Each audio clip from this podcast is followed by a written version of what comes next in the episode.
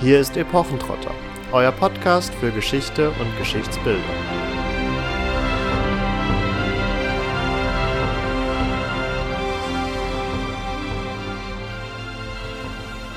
Salutis ad preludium sit artis nobis studium. Wohlan die Skrift fostan. Quo sine stat in otio claustralis heu devotio. Nicht lesen ist ovel dann. Ein Vorspiel des Heils sei uns das Studium der Künste. Auf, lasst uns die Schrift gut verstehen, denn ohne das verharrt die klösterliche Andacht im Müßiggang. Nicht zu lesen ist übel gehandelt.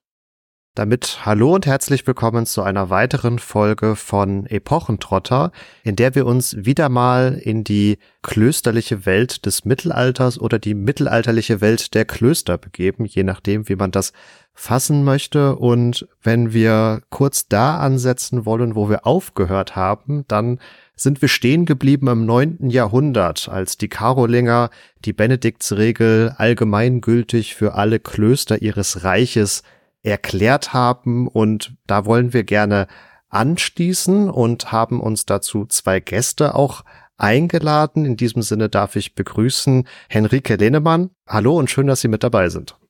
Vielen Dank. Und als zweiten Gast haben wir dann noch Eva Schlothäuber mit dabei. Auch schön, dass Sie heute mit uns über Klöster im Mittelalter sprechen wollen. Ja, vielen Dank. Auch von meiner Seite. Die beiden haben im Sommer letzten Jahres ein Buch veröffentlicht, das den Namen trägt Unerhörte Frauen, die Netzwerke der Nonnen im Mittelalter. Und ihr könnt es euch bereits denken, entsprechend wird natürlich genau das unser Thema sein. Wir lassen also die mönchischen Klöster äh, hinter uns und setzen uns mit den Frauen im Kloster etwas detaillierter auseinander. Bevor wir da aber in die Thematik einsteigen, würde ich Sie, Frau Ledemann, bitten, sich kurz einmal unserem Publikum vorzustellen. Vielen Dank für die Einladung. Ja, ich bin äh, Professorin in Oxford, aber ursprünglich komme ich aus deutschen mittelalterlichen Städten, teilweise aufgewachsen in Lüneburg wo auch die Briefe herkommen, die Eva Schlothäuber und ich gemeinsam edieren und die Teil der Grundlage unseres Buches sind. Und ich erinnere mich noch, wie ich als Fünfjährige das erste Mal in Kloster Lüne kam und völlig überwältigt war von der imposanten Geschlossenheit dieses Ensembles und von den starken Frauen, die uns da als äh, Familie begrüßten.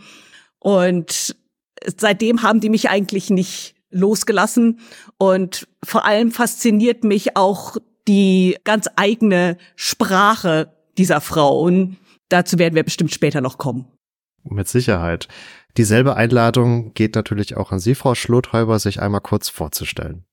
Ja, vielen Dank. Also ich bin Professorin für mittelalterliche Geschichte hier in Düsseldorf ziemlich moderne Stadt, muss man sagen. Zu dem Thema äh, Frauen im Kloster bin ich eigentlich gekommen über meine Habilschrift, nämlich über diese kleine Handschrift, im, die heute in der Herzog-August-Bibliothek in Wolfenbüttel liegt, die doppelt so hoch ist, wie sie breit ist und die ein Tagebuch einer Nonne enthält, die zwischen 1475 und 1507 ihr Leben aufgeschrieben hat und das alles hat sie auf Rasur geschrieben, auf Rasur, also mehr oder weniger sozusagen wahrscheinlich an den oberen vorbei, äh, hat sie eben, wollte sie eben sozusagen für sich festhalten, was sie so erlebt hat in ihrer Zeit am Kloster. Und ich war so erstaunt davon, wie, ähm, wie anspruchsvoll und aber auch wie vielschichtig und äh, abwechslungsreich das Leben da ist und auch die, dieses ähm, sozusagen das Gemeinschaft, die Gemeinschaft untereinander, dass ich das zu einem Schwerpunkt meiner Forschung gemacht habe. Da haben Sie schon extrem viele Aspekte angesprochen, die wir natürlich auch im Rahmen dieser Folge noch weiter betrachten wollen. Bevor wir da allzu sehr in die Details gehen, aber vielleicht erstmal ein paar grundlegende Dinge, die wir klären sollten. Ich hatte schon erwähnt, wir sind zuletzt im neunten Jahrhundert äh, stehen geblieben. Da ist seither einiges passiert. Also es klang schon so ein bisschen an, dass sie sich auch vor allem mit dem Spätmittelalter dann auseinandergesetzt haben. Aber vielleicht als Einstiegsfrage erstmal, um die Hard Facts zu klären. Gibt es denn Frauen im Kloster schon genauso lange wie Männer im Kloster? Ja, in der Tat, auf alle Fälle. Ganz äh, eigentlich geht ja diese besondere Lebensform schon im dritten Jahrhundert los, als Antonius in die ägyptische Wüste zieht und eremit wird.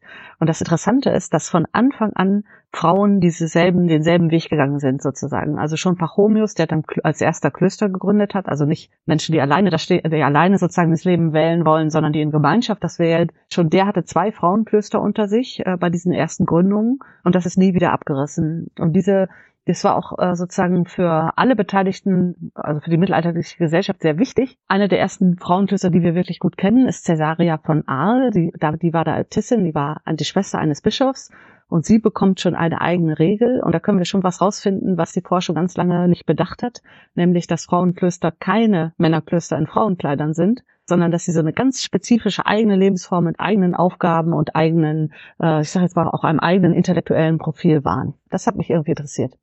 Wie verhält es sich denn mit dem doch sehr gängigen Klischee, dass die Nonnen dann in der Folge immer irgendwie trotz alledem den Männern unterstanden, also die natürlich dann auch im geistlichen Bereich zu verorten sind? Ist da was dran oder können wir das vielleicht hier an der Stelle auch einfach mal aus dem Weg räumen? das kann man schon auch so ein bisschen, also äh, das ist eine, eine Frage, die man sozusagen äh, differenziert beantworten muss.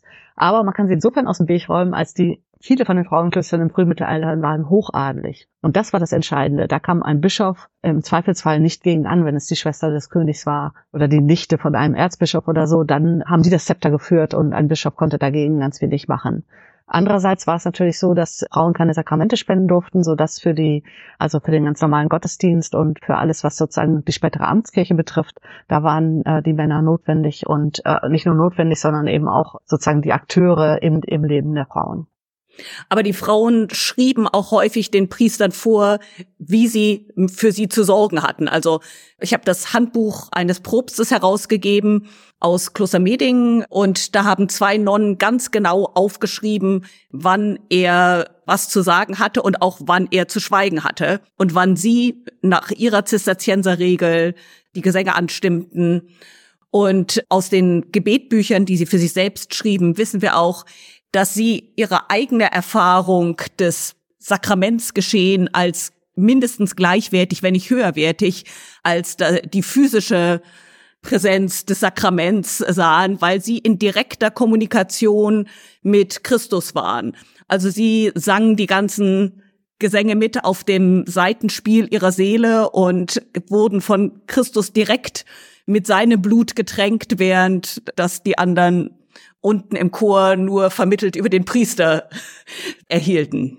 Und man kann so machttechnisch auch sagen, dass die, die großen Äbtissinnen der Kanonistenstifte, die reichsunmittelbar waren, das waren ja die ersten Frauen, die und die einzigen vor allen Dingen, die im Reichstag saßen, ab 1495. Ne? Das waren große Grundherren und als große Grundherrinnen waren sie sozusagen Amtspersonen und saßen dann eben als einzige Frauen auf den Rängen im Reichstag in den frühen, äh, im frühen Reichstag, genau. Und bei Doppelklöstern, zum Beispiel bei den Birgitten hat eine, äh, die Äbtissin auch die Oberaufsicht über beide Klöster. Da sprechen Sie tatsächlich gerade auch beide schon weitere Punkte an. Ich würde gerade gern mal noch ähm, auf das mit dem Doppelkloster eingehen, weil wir gerade eben so schön die Differenz Männer und Frauen auch gesehen haben, dass das eben nicht identisch ist von der Lebensform her, sondern durchaus eben Unterschiede aufweist. Gab es denn auch gemischte Klöster? Wie war da überhaupt so die Verbindung? Ich meine mich zu erinnern, dass es durchaus auch Komplexe gibt, wo die nebeneinander liegen. Ist das in solchen Fällen dann auch mit einem tatsächlichen Austausch, einem gemeinsamen Leben verbunden oder sind da nur die Gebäude dann zufällig nebeneinander platziert? Also erzählen Sie uns doch dazu gerne mal auch noch ein bisschen was. Ja, vielen Dank, wunderbar. Das, Im Christentum ist das sozusagen angelegt durch die apostolische Nachfolge. Ne? Also Männer und Frauen sind Christus gefolgt. Und diese Idee, die war im, vor allen Dingen im 11. und 12. Jahrhundert so faszinierend für die Gesellschaft, dass sehr viele, gerade bei den Augustiner äh, Chorfrauen, dass sehr, äh, im Augustinerorden, dass sehr viele Klöster als Doppelklöster wirklich ähm, gegründet wurden und dann das Leben sozusagen untrennbar ineinander verzahnt waren. Also auf der einen Seite lag die Männergemeinschaft manchmal war die Kirche dann dazwischen, auf der anderen Seite die Frauengemeinschaft. Und man hat wirklich dieses Leben zusammengeführt. Also man hat gemeinsam Prozessionen gemacht, man hat jeden Chor oder fast jeden wichtigeren Chordienst zusammen gemacht. Und da müssen Sie sich vorstellen, dass das auch wunderbar geklungen haben muss, wenn man hinter dem Lettner die Stimmen der Männer und der Frauen gehört hat, abwechselnd oder im, im, im liturgischen Ablauf. Aber man hat sie nicht gesehen. Ne? So dass das sozusagen auch für die Außenstehenden so etwas gewesen sein muss, wie, dass sich da etwas verwirklicht, dass nämlich die apostolische Nachfolge in dem Sinne wirklich funktionieren kann. Tatsächlich hat es nicht immer richtig gut funktioniert, sondern im zwölften, dann etwa ein, zwei Generationen später hat man viele von diesen sehr eng beieinander liegenden Frauenklöstern aufgelöst und sie entweder in Männerklöster oder in Frauenklöster umgewandelt oder die Frauen ein bisschen weiter weggelegt. Äh, also in der mittelfristigen Wirklichkeit äh, stellte sich dann raus, dass man eben auf Erden lebt. Sie hatten auch schon thematisiert, dass zumindest im Frühmittelalter häufig die Frauen im Kloster auch dem Hochadel entstammten. Damit so ein wenig auch die Frage aufgegriffen, wer wurde eigentlich, ja, Nonne, wobei man da ja auch sagen muss, jetzt nur von Nonnen zu reden, ist ja auch falsch, wenn man von Frauen im Kloster, im Kloster redet. Aber ich glaube, das wiederum hat ja auch dann einiges auch mit den sich neu gründenden oder überhaupt dazu kommenden Orden zu tun. Also vielleicht stecken wir da noch so ein paar Begrifflichkeiten auch ab. Also warum ist Nonne zu kurz gegriffen und warum sollten wir lieber von Frauen im Kloster sprechen? Das ist nämlich eine richtig gute Frage, wie man, äh, wie man sozusagen Nonne wird oder wie man, ein, wie man dazu kommt, ein religiöses Leben zu führen. Und die Benediktsregel weiß schon, Nonne oder Mönch äh, wird man entweder indem einen die Eltern übergeben zum geistlichen Leben oder indem man selber einen Entschluss dafür führt. Und das bleibt auch das ganze Mittelalter über sozusagen die Option. Also entweder wird man von Kind an dafür bestimmt und dann im Kloster erzogen. Da sind natürlich manche Dinge leichter, wie zum Beispiel Latein und der, und der liturgische Gesang, das ist ja klar. Oder aber man konnte sich auch im Laufe seines Lebens dafür entscheiden. Das ist eine sogenannte Conversio. Also heute würden wir sagen Dropout oder Aussteiger. Äh, jemand, der sozusagen erst ein weltliches Leben geführt hat und sich dann entscheidet, nein, er möchte in ein Kloster eintreten. Das hatte natürlich so ein bisschen Implikationen, wenn man dann kein Latein konnte und war schon jetzt als Mönch äh, etwas fortgeschritten, dann äh, oder als als war dann und war schon im Alter etwas fortgeschritten, dann konnte man manchmal nur noch Laienbruder oder Laienschwester werden, weil einem einfach so die Grundlagen gefehlt haben. Und da gibt es etwas, was für die Frauenklöster besonders wichtig geworden ist, nämlich es gab keine öffentlichen Lateinschulen für Frauen und auch die Universitäten waren den Frauen verschlossen. Das heißt, für sie war dieser Weg des Eintritts viel schwieriger als für Männer, denn ähm, sie konnten sich nicht außerhalb des Klosters die notwendigen Kompetenzen erwerben. Und aus diesem Grunde äh, gibt, haben wir relativ viele Mädchen und junge Frauen, die sich früh, entweder früh selbst entscheiden oder von ihren Eltern eben ins Kloster gegeben wurden, weil anders als bei den Männern konnte die Entscheidung nicht später wirklich so gut gefällt werden. Damit hat Eva Schulthäuber schon auch angesprochen, eben die verschiedenen Gruppen im Kloster, wobei sich das in jedem Jahrhundert und je, in jedem Orden ein bisschen unterschiedlich darstellte. Aber zum Beispiel bei den Zisterzienserinnen des 15. Jahrhunderts war auch immer eine Gruppe von Laienschwestern und es gab auch eine Gruppe von Mägden, die im Kloster mitarbeiteten und die unterschiedliche Rechte und Pflichten hatten, aber gemeinsam Anteil hatten an äh, dem geistlichen Leben, also an Festtagen, alle sich äh, äh, gemeinsam im Kirchenraum einfanden. Und äh, einiges von den wichtigsten Übersetzungen in die Volkssprache haben wir auch dem zu verdanken, dass eben die lateinische Bildung zugänglich gemacht werden sollte für die Laienschwestern. Genau, und das muss man auch dazu sagen, glaube ich, weil es im, Frühmittel, äh, im Hoch- und Frühmittelalter so ein, ein adliges Phänomen war, eigentlich mehr oder weniger. Deswegen spielten die Familien eine große Rolle. Und es ist so, dass äh, die Heirat von Töchtern war deswegen für die Familienstrategien gar nicht so eine einfache Sache, weil sie ungefähr das Zehnfachte kostete wie ein Klostereintritt. Man hatte nicht selten zwölf bis 15 Kindern und da war das natürlich äh, für die für die Familien sehr schwierig, wenn sie beispielsweise acht Töchtern als Aussteuer eine Grafschaft mitgeben sollten oder in der Höhe irgendwie was aufwenden mussten, sodass die äh, Option, dass ein Teil der Töchter in geistlichen Institutionen auf wuchs, die war für die attraktiv. Und das muss man sozusagen für das ganze Phänomen mitbedenken, denn wenn Sie zum Beispiel sich nach Irland angucken, da gab es das nicht, diese Aussteuerpraxis. Und in Irland gibt es erst spät Frauenklöster, so dass sie, also erst ab dem 15. Jahrhundert wirklich, so dass sie sehen können, dass die Erb, äh, die, die äh, Bedingungen, die durch die Erbfolge in der Gesellschaft geschaffen wurden, dass sie durchaus eine, eine Rolle gespielt haben. Und das ist die, eigentlich der Blick der älteren Forschung auf dieses Phänomen, der aber nicht unterschlagen werden soll, denn der ist auch richtig. Aber wenn man, und die Adelsquellen, die legen sozusagen diese Versorgungsfunktion der Frauenklöstern ganz nahe. Aber wenn man die Perspektive wechselt und aus der Innenseite von den Frauen selber die Dokumente äh, sich anschaut und die Erzählungen und die Briefe und die Tagebüchereinträge, dann sieht man, dass sozusagen die Frauen aus diesem eigenen Raum, der sich für sie da ergeben hat, durch die Klausur kreativ wirklich einen äh, ihren Raum gemacht haben und darin eine Lebensform entwickelt haben, die hoch attraktiv war auch gegenüber einem Leben in der äußeren Welt. Denn Sie müssen sich vorstellen, dass diese Frauen kollektiv so mittelgroße Unternehmen geführt haben. Also ein, mittelgroßes Frauenkloster hatte 60 Nonnen. Da müssen Sie dann noch dazu zählen, dass es vielleicht 15 Novizinnen und Kandidatinnen gab, sicherlich 20 Laienschwestern und die doppelte Anzahl von Bediensteten, Gründnerinnen und wer weiß das alles. Also da kommen insgesamt bestimmt 500 Personen zusammen. Und so ein komplexes Gebilde über das ganze Jahr sozusagen zu versorgen, zu managen, ökonomisch und religiös, sozial und in anderer Hinsicht, das war eine riesen Herausforderung.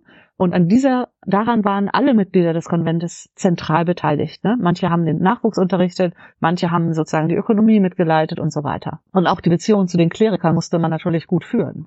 Sodass diese äh, dieses Potenzial, was in so einer Lebensform war, das haben die wirklich in besonderer Weise entwickelt und wussten auch, was sie taten. Was mich besonders fasziniert, einfach aus einer persönlichen Perspektive, ist, wie viele Parallelen ich immer wieder finde, wenn ich an den Briefen arbeite zu meinem gegenwärtigen Status als College Fellow in, in Oxford. Denn ganz viel von den Vorzügen eines gemeinschaftlichen Lebens, aber auch von den Herausforderungen findet sich noch ganz genauso im 21. Jahrhundert in St. Edmund Hall oder in einem anderen Oxforder oder Cambridger College wieder. Äh, ich arbeitete gerade an der Propstwahlordnung in Meding, als wir unsere letzte äh, Wahl durchgeführt haben für Head of House und die Verhandlungen mit dann der Gesamtuniversität erinnerten sehr an die Verhandlungen, die die äh, Nonnen führen mussten bei der Wahl eines Propstes mit den Landesherren oder den, dem Bischof und so weiter. Wenn wir gerade mal noch bei der Struktur bleiben wollen, das ist ja ein sehr spannender Punkt. Jetzt ist schon gefallen eben die Analogie zu modernen Colleges, zum Unternehmen. Sie haben angesprochen, dass wir es eben vor allen Dingen am Anfang mit adligen Frauen oder hochadligen Frauen sogar zu tun haben. Welche Rolle spielt denn da die Hierarchie der Familie im Hintergrund? Also wenn ich jetzt wirklich Königstochter bin, bin ich dann automatisch prädestiniert, um Vorsteherin zu werden, Äbtissin und äh, welche Ämter könnten denn da überhaupt eine Rolle spielen? Welche gibt's denn da eigentlich? Ah, wunderbar. Das ist äh, eine, äh, eine wunderbare Frage, denn das spielt, das äh, genauso ist, es spielt eine riesige Rolle und zwar beidseitig. Denn auch für die Familie war das unendlich wichtig, dass ihre Familienmitglieder in entscheidenden Positionen saßen. Wenn Sie sich jetzt mal an die Äbtissin von Essen denken, jetzt in Essen, der gehörte die Grundherrschaft weit über den gesamten Niederrhein oder in Frauenchiemsee, wo auch eine hochadlige Gemeinschaft war, die, denen gehörte, gehörte Grund und Boden bis weit in die Alpen. Und wenn, wenn da ihre Schwester oder ihre Tante oder, oder ihre Nichte Äbtissin war, machte das natürlich einen entscheidenden Unterschied, denn sozusagen die Promotion auf Altarstellen, auf Altaristenstellen, auf, oder auf die, äh, auf, auf die Verteidigung der, der Güter und so weiter, die konnte die Äbtissin vorgeben. Auf der anderen Seite, wenn sie als Königstochter in ein Kloster eintraten, dann waren sie deswegen für Leitungspositionen prädestiniert, weil sie über diese Verbindung verfügten. Wenn zum Beispiel irgendjemand sie überfallen hat oder ihre Rech ihnen Rechte weggenommen hatte, dann konnte ihr Bruder oder ihr Onkel oder so weiter da Einhalt gebieten und äh, die Autorität ausspielen, dass ihre Rechte wieder restituiert wurden. Und insofern war das sozusagen wie auf so ein Schachbrett ne, mit, für die Familie. Ne? Wer an welchen Platz rückt, das hat entscheidend darüber, darüber äh, entschieden hinterher, äh, welche Möglichkeiten die Familien hatten. Aber ich finde hochinteressant, dass das mit dem Hochmittelalter unterbrochen wird.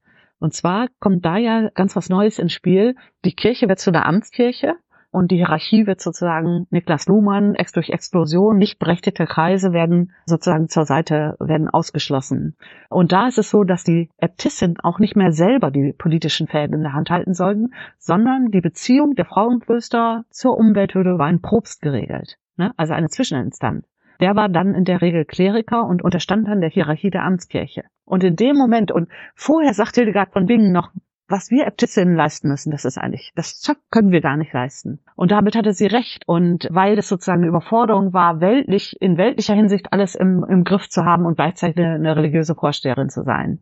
Und durch diese Ausdifferenzierung der Aufgaben, dass der Propst das jetzt übernahm, wurde das Äbtissinnenamt entlastet. Und dann gibt es plötzlich Wahlen, wo Leute zu Äbtissinnen oder zu Priorinnen werden, die keinen familiären Hintergrund haben, weil es einfach nicht mehr so wichtig war, weil der Propst jetzt diese Dinge durchsetzen konnte sodass im Hochmittelalter plötzlich ganz neue Schichten die Möglichkeit haben zum Aufstieg in diese Leitungsämter und sich der Gedanke durchsetzt, dass die Eignung wichtiger ist als die Herkunft. Das ist wirklich ein Ergebnis des Hochmittelalters, wo sich sozusagen soziale Türen öffnen, für neue Schichten tatsächlich auch in diese ähm, ja, Entscheidungsämter zu kommen. Und dann haben wir auch zunehmend Namen, zum Beispiel für die Kantrix, die äh, zuständig war dann für eben die Gesangesausbildung, aber auch für viel von der Schriftlichkeit, Buchführungsämter, also quasi professionelle Ausbildung, äh, äh, die wichtig wurden und wo dann Fähigkeiten wie gute Lateinbeherrschung, Rhetorik und so weiter entscheidend waren und auch, wenn ich daran genau anknüpfen kann, Henrike, und eben so eine Art Ämtercurriculum. Also man musste vorher schon, sagen wir mal, Prokuratrix oder sowas gewesen sein, um in diese Leitungsfunktion zu kommen und hat, hat dann sozusagen innerhalb des Klosters so ein Curriculum äh, durchlaufen, ehe diese wirklich sehr verantwortungsvolle Aufgabe der Leitung auf einen fallen konnte. Wir sehen das auch in einer Zeit, die uns beide eben sehr beschäftigt, die der Klosterreform, wo jeweils Stoßtrupps von einem Kloster ins nächste gehen und dann auch häufig die Leitungsposition besetzen. Und das eine Art Aufstiegsmöglichkeit ist, wenn eine Gruppe von jungen, ehrgeizigen, gut ausgebildeten, reformierten Nonnen in das nächste Kloster kam und dann äh, als Priorin, als äh, Kantrix und aber auch Laienschwester als Köchin eingesetzt wurden, um die neue Reformkultur einzuführen. Wie lange muss man sich denn vorstellen, dass so ein Aufstieg gedauert hat? Also mal jetzt fiktiv angenommen, ich bin ein fünf Jahre altes Mädchen aus dem Hochadel, ich komme ins Kloster. Wie alt bin ich ungefähr, bis ich so weit sein könnte, um dann eben wirklich auch Äbtissin zu werden? Also kann man das in irgendeiner Form fassen oder ist das viel zu individuell? Das ist auch eine sehr interessante Frage. Das kann man ganz gut, äh, äh, das kann man über viele Jahrhunderte fassen, immer nur an einzelnen Punkten, aber immerhin. Als Mädchen waren sie jedenfalls bis, äh, bis ins Hochmittelalter hinein mit zwölf, mit dem vollendeten zwölften Lebensjahr rechtsfähig und volljährig. Und wir können sehen, dass die Töchter von den Stiftungsfiguren oft mit zwölf Jahren schon Äbtissin wurden. Da können Sie auch die Bedeutung erkennen, die sozusagen die Herkunft im Früh- und Hochmittelalter hatte. Nicht durchgehend, aber das gab es. Also Hartemut von Gandersheim zum Beispiel und viele andere auch. Das ist aber sozusagen ein bisschen eine Ausnahme. Üblicherweise äh, sollte man mindestens 20 Jahre alt sein, bis, äh, bis man sozusagen in verantwortungsvolle Ämter kommt. Und diese Ausbildungswege haben insofern schon mindestens so etwa zehn Jahre gedauert, weil sie haben erst die Klosterschule durchlaufen und dann die anderen Eintrittsschritte, ne, Noviziat und Profess und so weiter. Und dann haben sie noch Erfahrung sammeln müssen in einzelnen Ämtern vielleicht, ehe sie dann zur Äbtissin gewählt werden. Also dieser Onboarding-Prozess, den darf man sich auf keinen Fall zu kurz vorstellen. Also wenn sie nicht gerade die, die Tochter einer Stifterin sind, konnte das durchaus 15 bis 20 Jahre dauern. Wir hatten jetzt schon auch gesehen, dass im Hochmittelalter es sich wandelt, wer Nonne wird oder Frau im Kloster, um es allgemeiner zu fassen. Es kam auch schon das Stichwort Klosterreform und also für mich als jetzt Außenstehenden, sage ich mal, stellt sich da so ein bisschen die Frage nach Henne und Ei. Also wandelt sich das Sozialprofil der Frauen im Kloster nachdem neue Orden gegründet werden oder werden erst neue Orden im Zuge einer Kirchen- und Klosterreform gegründet und ändert sich dadurch auch das Sozialprofil, wer nun Frau im Kloster werden kann? Der große Wandel hängt damit zusammen, was wir eben diskutiert haben. Diese Exklusion von bestimmten Kreisen aus der, aus der Kirchenhierarchie. Im 12. Jahrhundert wird die, die Fähigkeit, Sakramente zu spenden, entscheidend. Und es wird neu definiert, wer ist eigentlich ein Kleriker und wer ist ein Laie. Und die Laien werden aus der Kirche ausgeschlossen sozusagen als Akteure, ne, weil das Kirchenrecht eben diese Weihe voraussetzt. Und in dem Moment wird auch klar, dass selbst gesegnete äh, geistliche Frauen, die eine Nonnenkrönung erhalten haben, Laien sind. Also die äh, im kirchenrechtlichen Sinne sind es eben Laien und damit werden sind sie sozusagen auch als Akteure, auch dann eben über den Probst sozusagen werden sie ein bisschen an den Rand, Rand gestellt. Und dann gibt's diese großen Briefe der Päpste, die sagen, wir haben gehört, ihr habt wieder die Beichte abgenommen, das dürft ihr nicht. Und äh, ihr habt gepredigt, das ist euch auch nicht erlaubt und so weiter, was sie natürlich vorher gemacht haben. Vor allen Dingen in den mächtigen spanischen Frauenklöstern, da gibt's besonders viele Belege. Das sollen sie jetzt nicht mehr tun und das hat Rückwirkungen. Die, denn äh, die Laien und die geistlichen Frauen, die jetzt daraus ausgeschlossen sind, die äh, schließen sich zusammen oder nicht, das kann man vielleicht so nicht sagen, die bilden dann diese religiöse Laien- und Frauenbewegung, die neue Formen kreiert, wo auf die diese Verbote nicht zutreffen. Also in die Zeit fällt die große Entwicklung der Beginen und Bewegung der Beginen, wo eben sozusagen fast wie so eine Rebellion gegen diese neue Restriktion gesagt wird, wir leben ein geistliches Leben so, wie wir das gerne möchten und wir lassen uns auch nicht vorschreiben, ob wir ein Gelübde leisten sollen oder nicht, sondern wir schließen uns zusammen und machen uns, geben uns eine religiöse Umgebung und eine soziale, wie wir sie wollen. Und dadurch kommen, müssen Sie sich vorstellen, werden natürlich viele Schichten emanzipiert, die plötzlich sich entscheiden, soll ich dieser religiösen Bewegung folgen? Wie möchte ich eigentlich leben? Möchte ich weiter noch bei meinem Mann leben und meinen 15 Kindern oder möchte ich in ein Kloster eintreten? Und dann, diese Bewegungen greifen zum Beispiel Dominikanerinnen auf und sagen, gut, dafür machen wir Frauenklöster, ihr könnt kommen, ihr könnt äh, meistens die Kinder bis zum sechsten Lebensjahr von beiderlei Geschlecht, aber sonst die Mädchen werden mit aufgenommen in das Kloster und dort und dort erzogen. Und da gibt es nicht selten auch Frauen eben, die ihre Männer äh, für das Klosterleben verlassen. Und dadurch bricht sozusagen die alte Ordnung auf und, und es entsteht eine ganz neue Ordnung und es entstehen auch ganz neue Möglichkeiten tatsächlich für die Frauen. Allerdings, das war nur im 14. Jahrhundert so. Die Kirche hat sehr bemüht, äh, sich auch darüber sozusagen die Deutungshoheit irgendwie wieder zurückzuerobern, sodass ab dem 14. Jahrhundert diese große Aufbruchsbewegung äh, dann reguliert erscheint um nochmal auf die Frage von Reform und Reformation einzugehen. Im Grunde könnte man das ganze, die ganze mittelalterliche Klostergeschichte als eine Geschichte von Reform betrachten.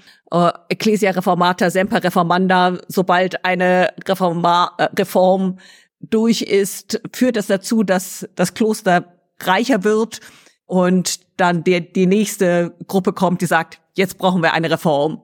Und ähm, Eva Schlothäuber und ich waren beide in dem Graduiertenkolleg Kirche und Gesellschaft des 15. und 16. Jahrhunderts, die versucht haben, eigentlich auch die evangelische Reformation als in dieser Perspektive zu sehen und viel von dem, was dann im 16. Jahrhundert als Reformation sich vollzieht, kann man eigentlich nur verstehen vor dem Hintergrund der Klosterreform der vorhergegangenen Jahrhunderte. Und das haben wir auch versucht, in den unerhörten Frauen mit aufzugreifen, dass der Begriff von Reformatio, eine Erneuerung an Haupt und Gliedern für die Frauen im Grunde sich im 15. Jahrhundert vollzogen hatte und nicht im 16. Jahrhundert. So viel zu der Vorstellung, dass das Mittelalter von 500 bis 1500 sich gar nicht verändert hat. Aber sehr schön. Wer sagt denn sowas? Oh, wenn Sie wüssten. Ein bisschen angedeutet haben wir schon den Punkt der Bildung. Und daher würde ich da gerne nochmal drauf zu sprechen kommen, auch vielleicht in Abgrenzung von Frauen und Männern ganz generell in der Zeit, mit der Sie sich jetzt vornehmlich beschäftigt haben. Wie ist denn eigentlich das Bildungsprogramm für Nonnen? Latein ist, glaube ich, inzwischen sehr deutlich geworden. Was lernt man denn sonst überhaupt noch? Oder gibt es abgesehen von Latein und ein paar geistlichen Traktaten gar nichts, was man jetzt den Nonnen großartig beigebracht hat? Also da muss, muss man sich, äh, da äh, müssen Sie sich vorstellen, dass wenn Sie Ihr Leben lang im Kloster in einer Gesellschaft, Gemeinschaft von 60 Leuten in Klausur leben und Sie wissen nicht, was Sie tun und Sie wollen das nicht, was Sie wollen das nicht machen und es ist nicht sozusagen anregend, dann klappt das nicht. Also das, das würden sie, glaube ich, keine zwei Monate aushalten. Sowieso war Bildung sozusagen im Mittelalter spezifisch auf die Aufgaben innerhalb, äh, auf ihre Aufgaben hin ausgerichtet, die sie, die jemand innerhalb einer Gesellschaft hatte. Ne? Also man lernte nur das, was in jedes Stand war. Und für die geistigen Frauen bedeutet das, dass sie sozusagen ihre eigene Lebensform verstehen. Und das sozusagen der Grund, warum sie die liturgischen Aufgaben so wichtig waren, ihre Vermittlerfunktion zwischen Gott und der Welt und ihre, äh, ihre spezielle Lebensform, die sie eben so die Idee war ja, dass sie sozusagen mit, äh, nicht mit einem weltlichen Mann verheiratet sind, sondern mit Christus und dass sie auf die Art und Weise durch ihre Lebensform sozusagen zu einer besseren Welt beitragen. Und dazu wurden sie ausgebildet. Und ähm, das bedeutete Liturgie. Und die Liturgie war eben lateinisch. Aber es bedeutete eben auch eine Durchdringung all dessen, was wir uns jetzt heute so unter unter Kirchenväterliteratur und äh, auch philosophisch-religiöser Literatur verstehen. Denn diese Durchdringung war sozusagen die, der Grund dafür, dass sie ja, dass sie ihr, eigene, dass sie ihr, ihr eigenes Fundament eigentlich verstehen konnten. Und deswegen, wenn ich nochmal anknüpfen darf zu der Frage eben, da kam, äh, mit dieser religiösen Frauen- und Laienbewegung, da kommt plötzlich auch das Deutsche ins Spiel oder die Volkssprache. Denn diese Gruppen waren ja nicht lateinisch gebildet, sondern sie wollten sozusagen in ihrer eigenen Sprache verstehen, was es mit den, äh, mit den Deutungsangeboten hinter der materiellen Welt so auf sich hat so dass es nicht so nicht so schwarz-weiß ist, dass wirklich Latein sozusagen da alles beherrscht hat, sondern gerade in den Frauenklöstern kommt eben mit der mystischen Literatur sozusagen ein ganz neuer äh, Bereich mit rein, der für die damalige Frauen für die damaligen Frauen sehr sehr attraktiv war. Und neben diesem, also neben Liturgie und, und Latein und, äh, und dem Tagesablauf hat man natürlich auch Handarbeiten und Ökonomie gelernt und ein etwas, was mir früher auch nicht so klar war, vor allen Dingen auch Recht. Denn die hatten große Besitzungen und hatten auch viele Pfarrkirchen unter sich und da mussten sie wissen, wie setze ich mich durch, damit mein Kandidat da Pfarrer wird und wie kann ich verhindern, dass andere Leute sozusagen meine Rechte, wo, was sind eigentlich unsere Rechte und wie kann ich verhindern, dass, äh, dass meine Rechte da irgendwie ja, geschwädert werden. Und wir können auch sehen, dass die das tatsächlich ständig aktualisieren, diesen Wissensschatz.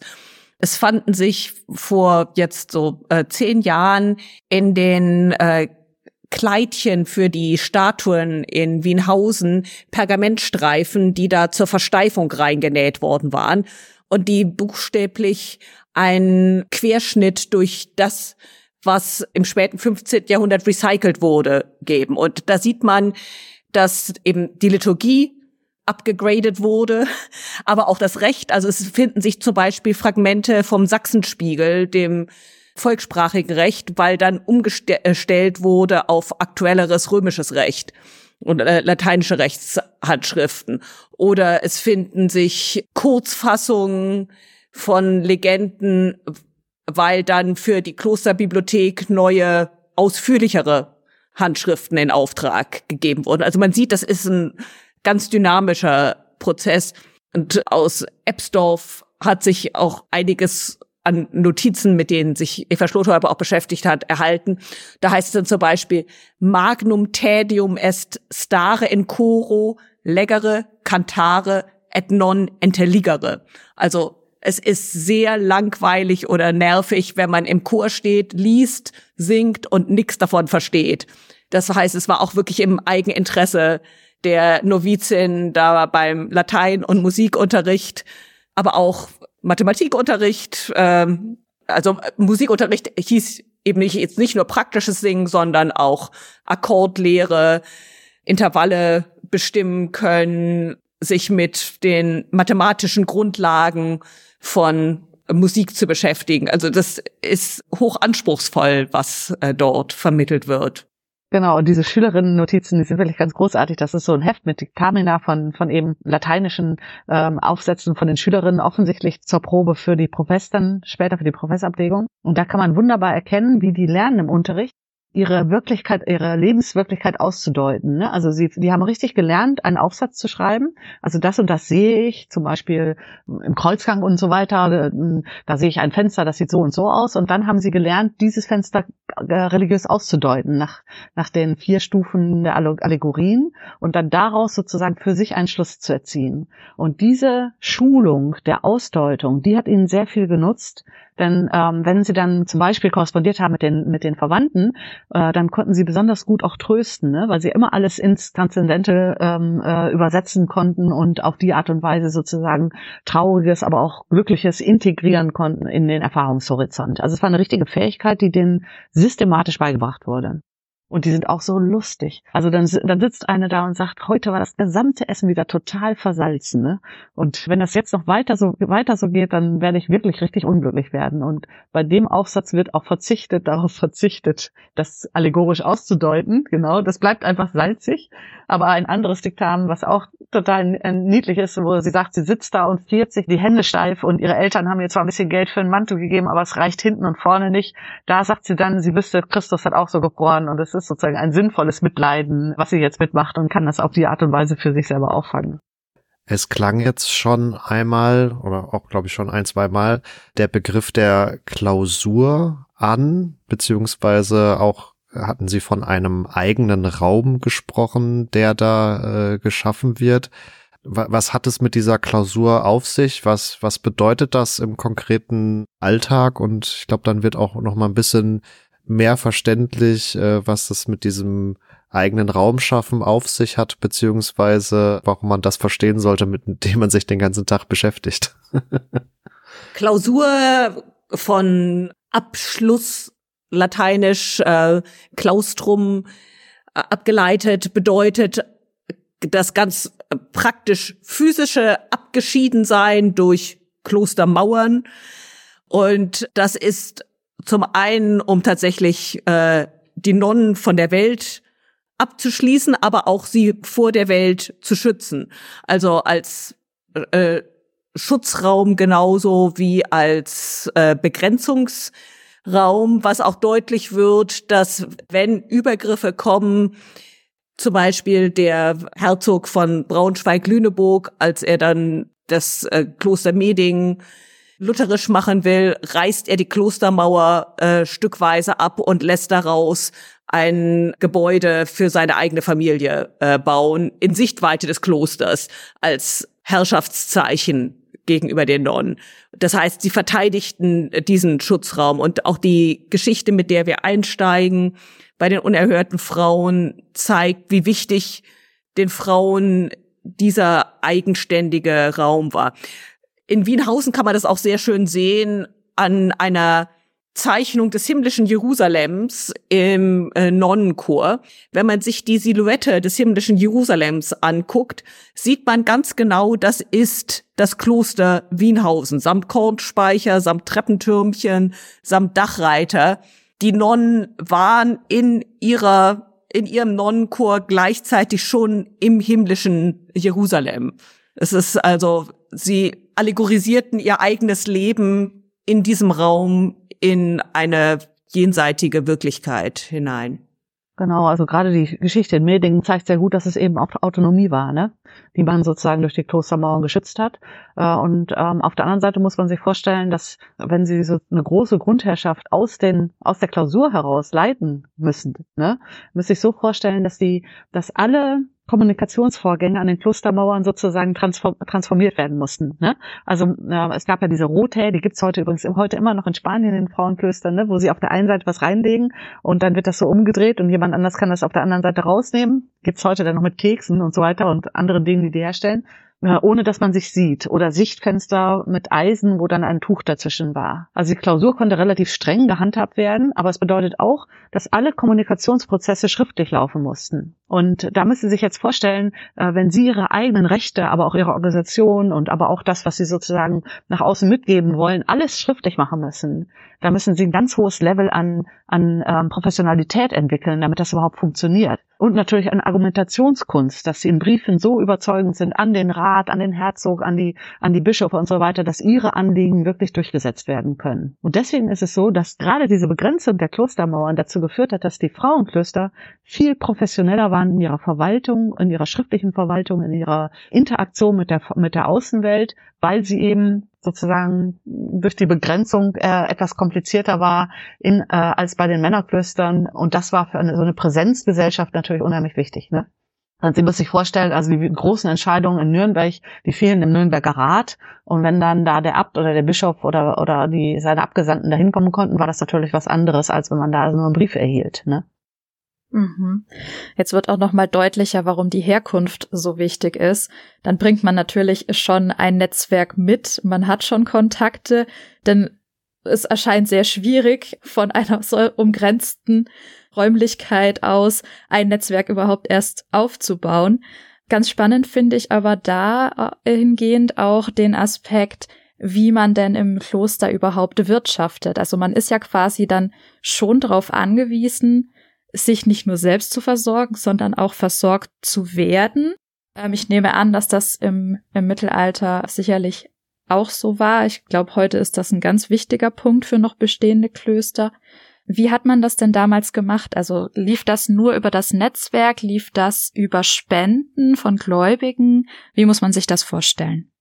Genau, das ist auch eine sehr wichtige Frage. Üblicherweise kommt ein Grundbesitz durch das Kloster so zustande, dass die Familien beim Eintritt der Töchter ein oder zwei Höfe schenken. In der Regel zwei. Ja, und das sind die sogenannten Präbenden oder Pfründen. Und die Abgaben von diesen Höfen, die haben es dann ermöglicht, dass eine Person, eine Nonne, äh, nicht mit der Hand arbeiten musste, sondern sozusagen versorgt werden konnte. Und diese Höfe haben in der Regel ähm, Unfreie bewirtschaftet.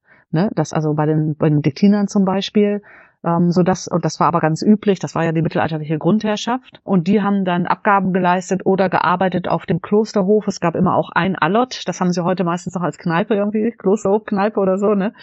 direkt am Hof. Entweder haben die also auf dem, auf dem Hof am Kloster gearbeitet oder eben Abgaben gezahlt. Und dann aber im, im, die Zisterzienser, die finden dann plötzlich raus, wir wollen unser religiöses Leben ja nicht auf dem Schweiß unfreier Leute leben und auf dem Blut unfreier Leute, und dann entwickeln die die Idee, sie wollen ihre, ihre Güter selber bewirtschaften. Das ist für die Frauen natürlich wesentlich schwieriger gewesen, äh, so dass sich äh, mit diesem großen Wandel dann so etwas durchsetzt, dass eben Abgaben nicht mehr so sehr stark eben diese Eigenleistung der Hörigen äh, wichtig war, sondern Abgaben geleistet wurden, ne? so dass sie ihr Grund und Land zu Pacht ausgeben und von den Pachteinnahmen lebt dann das Kloster ne? oder von anderen Rechten wie Zollrechten und so weiter. Ne? Also die gesamte Wirtschaft stellt sich im Hochmittelalter äh, ein bisschen um und das ist für die Klöster ganz, ganz entscheidend gewesen, da auch immer up-to-date zu sein und eine Organisation zu haben, die äh, sozusagen funktioniert hat. Und das muss man sich mal vorstellen, das Kloster Nivelles bei Brüssel, das war die Wiege der Karolinger. Gertrud, die am Anfang steht, ist eine, äh, äh, steht sozusagen am Beginn von der äh, Dynastie Karls des Großen. Das hat existiert von 645 bis zur Französischen Revolution.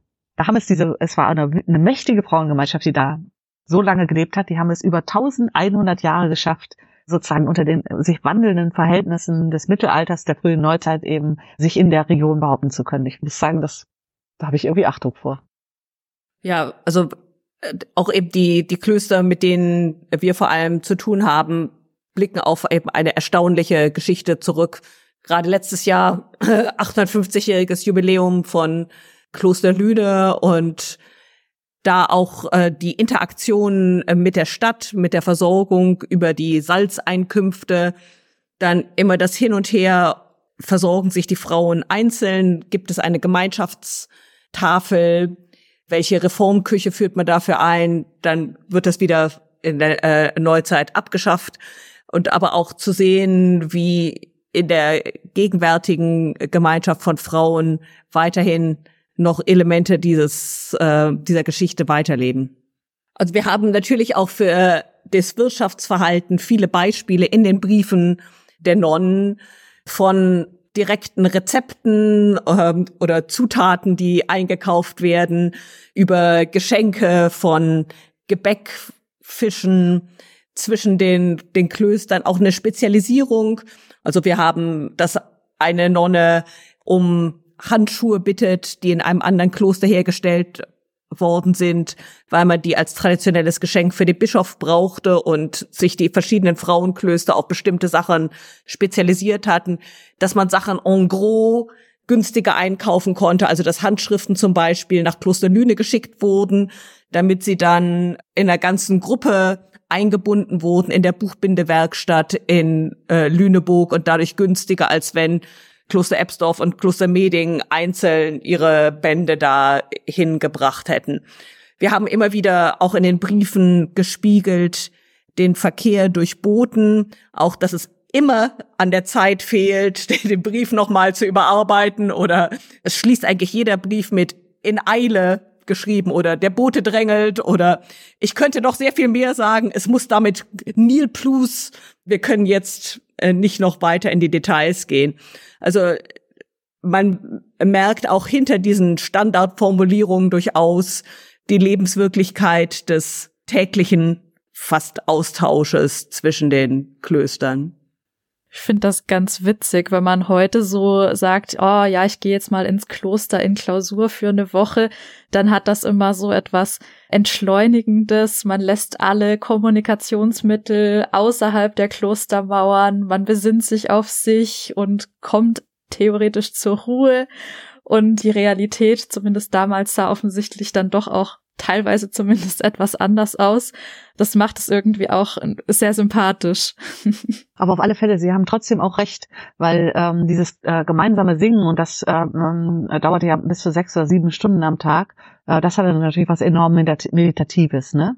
Denn die ähm, die Liturgie ist auch wiederholend sozusagen und ich glaube, das ist das, was diesen Aspekt des Lebens vor allen Dingen ausgemacht hat, den wir heute mit Kloster verbinden. Ne? Aber interessant, dass wir trotz der zahlreichen Briefe, die nötig sind, um diese Verwaltung vorzunehmen oder überhaupt nach außen zu kommunizieren, dann irgendwie doch so wenig über Frauen im, im Kloster wissen. Und ich glaube, da setzt ja auch ihre Arbeit quasi an. Also warum ist dem so, dass wir da scheinbar nur so einen schlechten Einblick haben?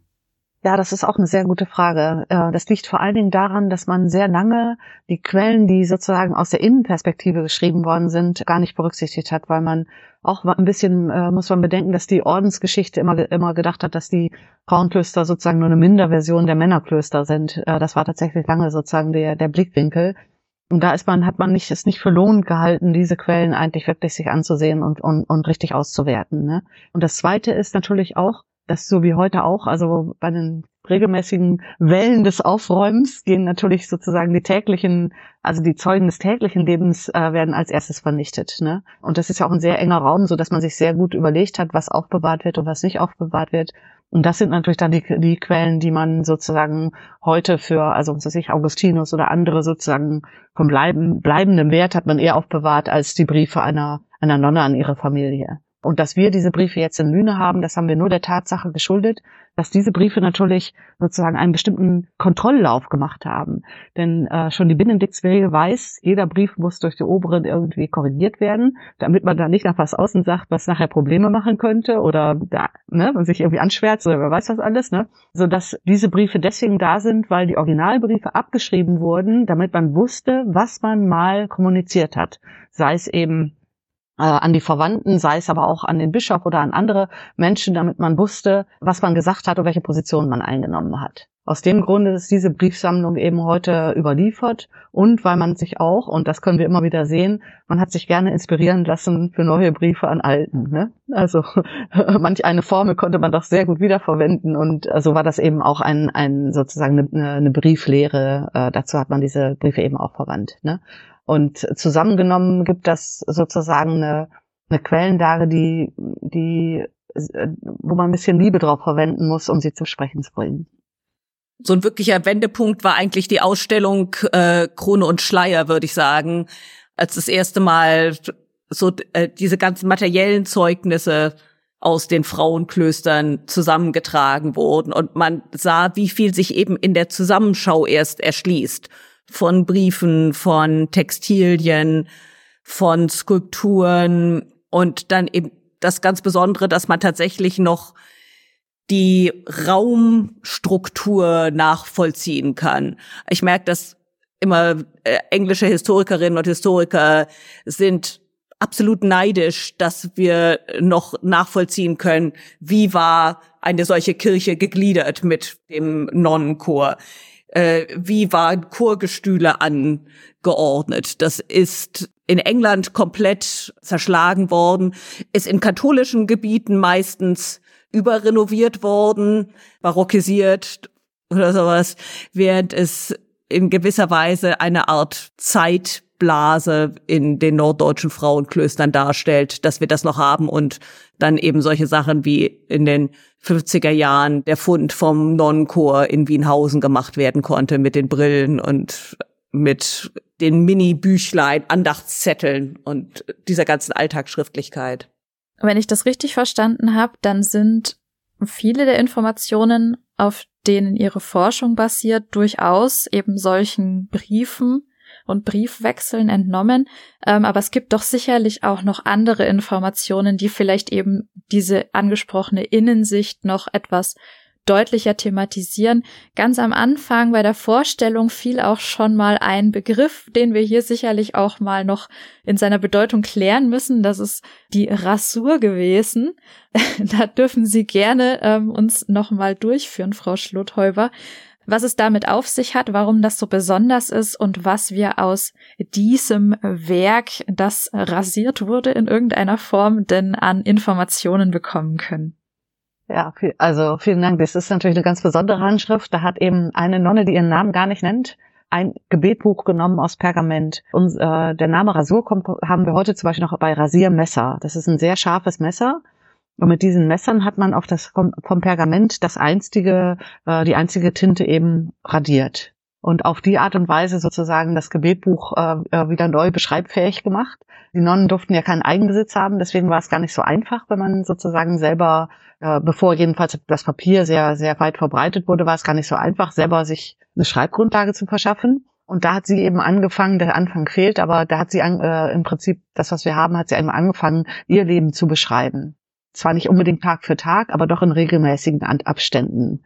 Und das Besondere an diesem Buch ist auch, dass sie das aus der Perspektive einer einfachen Nonne gemacht hat. Also wir haben schon manchmal Aufzeichnungen von Äbtissinnen, die aus irgendwelchen Gründen gedacht haben, dass ihre, so wie Hildegard von Bingen, dass ihre Gedanken und, äh, äh, und so weiter äh, niedergeschrieben werden müssten. Aber dass eine einfache Nonne, ein einfaches Mitglied aus dem Konvent das mal aufschreibt, das ist eigentlich ganz, ganz selten. Wir wissen nicht ganz genau, warum sie das getan hat, ähm, aber wahrscheinlich auch, um sich im Lateinischen zu üben. Denn unten steht ein, auf, auf, noch ziemlich am Anfang eine kurze Notiz. Das, was ich geschrieben habe, hat unser Lateinlehrer und der Asinus, das war sein, sein Helfer, der Esel, der noch nicht besonders gut Latein spricht, aber schon auf dem Weg dahin ist, der Asinus und der Lateinlehrer, die haben das gelesen und für in Ordnung befunden. Also vielleicht hat sie sich auch irgendwie üben wollen. Und das hat sie über die Jahre immer weiter fortgeführt. Und wenn sie kein Pergament hat, dann hat sie die Rückseite von Briefen beschrieben und dort mit eingebunden. Also so wichtig war ihr diese, waren ihr diese Aufzeichnungen schon. Und sie macht was, was wir sonst eigentlich nie haben, nämlich sie berichtet auch über Konflikte im Kloster. Denn Sie müssen sich ja so vorstellen, dass die Pharma, also das, der Ruf eines Klosters war heute wie von Internaten sehr, sehr wichtig, ne?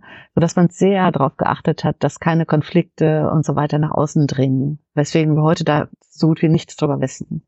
Aber da war sie eine Ausnahme und hat es eben äh, sozusagen äh, niedergeschrieben, sicherlich auch, um es selber zu bewältigen. Das heißt aber auch, dass ähm, in den späteren Texten, wo dann so auch etwas kritischere Töne zu hören sind, wahrscheinlich niemand mehr drüber gelesen hat, oder? Sonst hätte man ja wahrscheinlich wie bei den Nonnenbriefen ein ähnliches Phänomen, dass das gar nicht zur Sprache kommt. Ich glaube, dass Sie damit recht haben. Äh, denn diese kleine Handschrift ist nicht äh, im Kloster überliefert, sondern aus Familienbesitz. Das bedeutet, dass sie, äh, ne, die ist so 1507 an der Pest gestorben, vermutlich an der Pest. Äh, und danach wurde das Kloster ja vorübergehend aufgelöst. Und ich könnte mir vorstellen, dass es tatsächlich so etwas, so etwas war, was sich über die Familie überliefert hat. Und deswegen einer späteren Zensur nicht entgangen ist einer Zensur im Kloster entgangen ist. Ne? Also dass man, dass man die, äh, dass man die Handschrift dann gefunden hat und gesagt hat, äh, geschaut hat, was steht denn da drin und das war jetzt nicht, ob wir das aufheben wollen. Ne? Sie müssen sich immer so vorstellen, es gibt manches, was durch Zufall überliefert ist, aber im Grunde ist das meiste, was wir haben, einmal durch eine Entscheidung überliefert worden. Ne? Jemand hat sich dafür entschieden, das wollen wir aufbewahren. Und das gibt natürlich für uns ein, diese ungleiche Lage, die müssen wir ja als Historikerinnen und Historiker eben ausgleichen. Dass die Quellen nicht alle, die Quellen nicht oft alle, nicht alle Fragen beantworten können, die wir, die wir ihnen stellen wollen. Ne?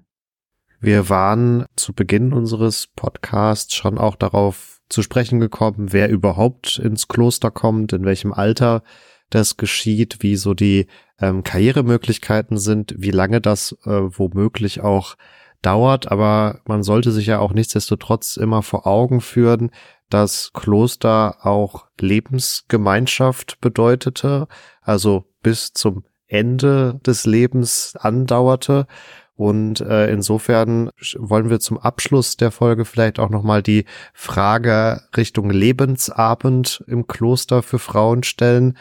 Wir haben auch gehört, man war immer sehr aktiv in Arbeiten und Funktionen und Aufgaben involviert. Gab es eine Art Rente oder Pension im Kloster?